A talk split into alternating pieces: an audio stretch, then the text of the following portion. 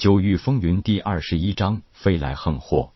夜空没有动，他虽然也有些害怕，但是他知道小怪兽的速度太快，别说自己根本没有修为，就算是自己现在是金丹境强者，加上平素纯属练着玩的那身法武技，也根本跑不过他。也就夜空这一刚刚转个念头的功夫，小怪兽已经直接撞在了夜空怀里，砰的一下，直接把夜空撞了个四脚朝天。虽然没有受伤，夜空还是感叹这小家伙力气实在太大了。只是很简单的向前冲一下，就把自己撞个大跟头。看到夜空被自己撞倒在地，小怪兽居然一愣神，接着露出一个很古怪的笑容，直接在地上打起滚来。看样子是被夜空给搞笑了。夜空也忘了害怕，忘了生气，一时少年心性大发，也哈哈大笑。一人一兽就这样在草地上打着滚儿，开怀大笑起来。好一会儿，夜空坐起身来，放大胆子伸手去摸摸小怪兽的小脑袋，不由得看着这个浑身金色绒毛、长得似猫非猫、似狗非狗的小东西，一时出了神。真是怪家伙呀！被夜空摸着小脑袋，小怪兽好像很受用。一下子跳到夜空腿上，伸出红红的舌头舔着夜空的手心。夜空能感觉到小怪兽好像散发出一种很奇怪的信息给自己，很复杂，好像有点依赖，又有点亲切，还有那么一些开心。夜空突发奇想，一边继续摸着小怪兽身上柔软的金毛，一边笑着说：“也不知道你有没有父母和家，如果没有，你以后不如跟着我。”小怪兽对夜空的话表现出一丝迷惑，俺并不清楚父母和家是什么东东。不过夜空后边的意思，他好像懂了，不住的点头，伸着舌头，很开心的样子。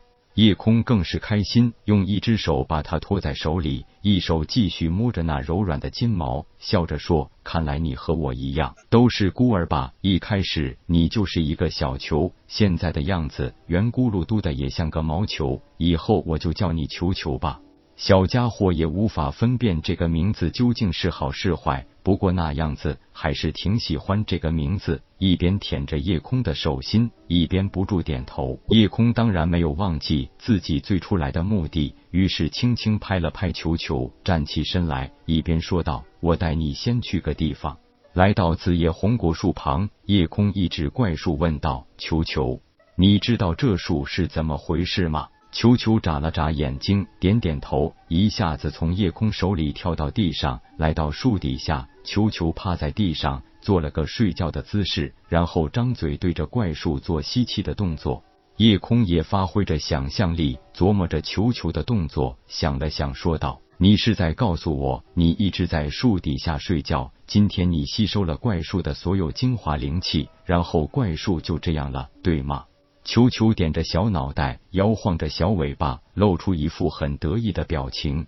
夜空似乎有点明白了，这小家伙不知道是什么物种，反正是躲在那怪球之内睡了不知道多久。今天醒过来，直接把一棵树给吸进了灵气，好像引起了铁线红蟒的注意，可能是也想吞噬炼化掉球球，提升修为吧。这才发生了刚才那一幕。想想夜空真有些后怕了。如果不是被球球消耗了铁线红蟒太多的真元之力，恐怕巨蟒那一扫就已经让自己送命了。以后再遇到妖兽，还真要小心了。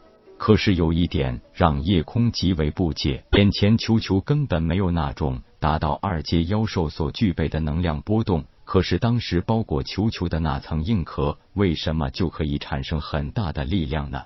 球球刚从硬壳内出来时，为什么忽然能变成那么大呢？这些问题就算问了，估计球球的回答自己也不会看明白。算了，反正以后球球就算是自己的宠物了，也许以后会知道事情真相的。夜空最后看了一眼紫叶红果树，无奈的笑一笑。虽然没有探明这怪树的究竟，也没有发现金鳞蟒蝉的踪迹，但是能遇到球球，才是最大的收获和喜悦。一伸手对着球球说：“好了，球球，我们回石桥村吧。”球球嗖的一下就跳到了夜空手心上，直接趴在了夜空手上。但是回到石桥村，夜空直接惊呆了。几乎所有的茅草屋都毁坏了，一片狼藉，地上还横七竖八的躺着这些与自己欢聚数日人的尸体。采药人老杨头、铁匠童海、厨子李二夫妇，还有可爱的小蝶、憨憨的小胖李想，四下找了一遍，除了铁牛去伏虎镇不在，还有不见离恨之外，其他的十个人全部惨死。很明显，那不是野兽或妖兽所为，应该是懂得功法武技的武修所为。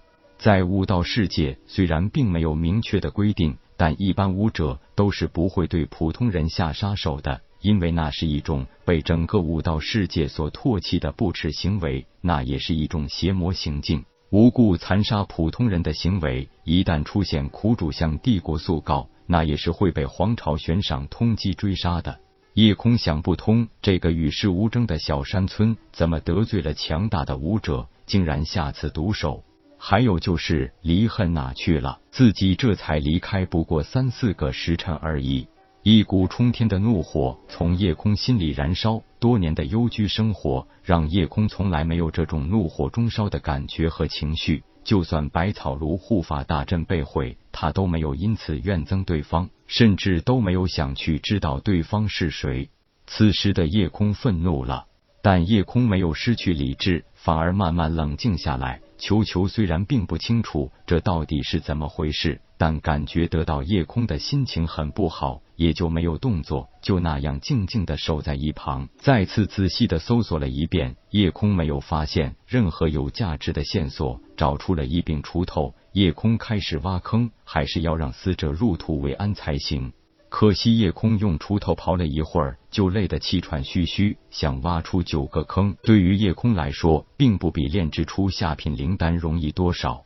球球简直是聪明的难以言喻，看到夜空的表情和动作，好像知道了他想弄个坑，从夜空肩头跳下去，一对前爪快速刨地，竟然飞快的刨出一个坑来。夜空悲愤之余，欣慰的摸了摸球球的小脑袋，指了指一旁，球球立即会意，继续刨坑，将李二夫妇合葬一处，张龙、张虎这对可怜的傻子兄弟合葬一处。接着是老杨头、童海、林威、凤仪、李想、杨小蝶。